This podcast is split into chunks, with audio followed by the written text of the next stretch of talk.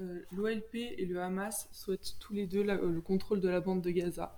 Ils souhaitent également la suppression des frontières physiques autour euh, de cette dernière et souhaitent un accord et une entente avec l'Égypte autour de leurs frontières communes et des enjeux autour d'elles. Euh, le Hamas continue de souhaiter la destruction d'Israël, ce qui le différencie de l'OLP.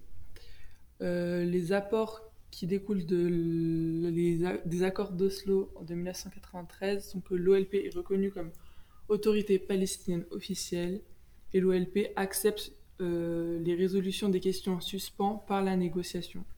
Cependant, il reste des difficultés comme la poursuite des actions terroristes par le Hamas.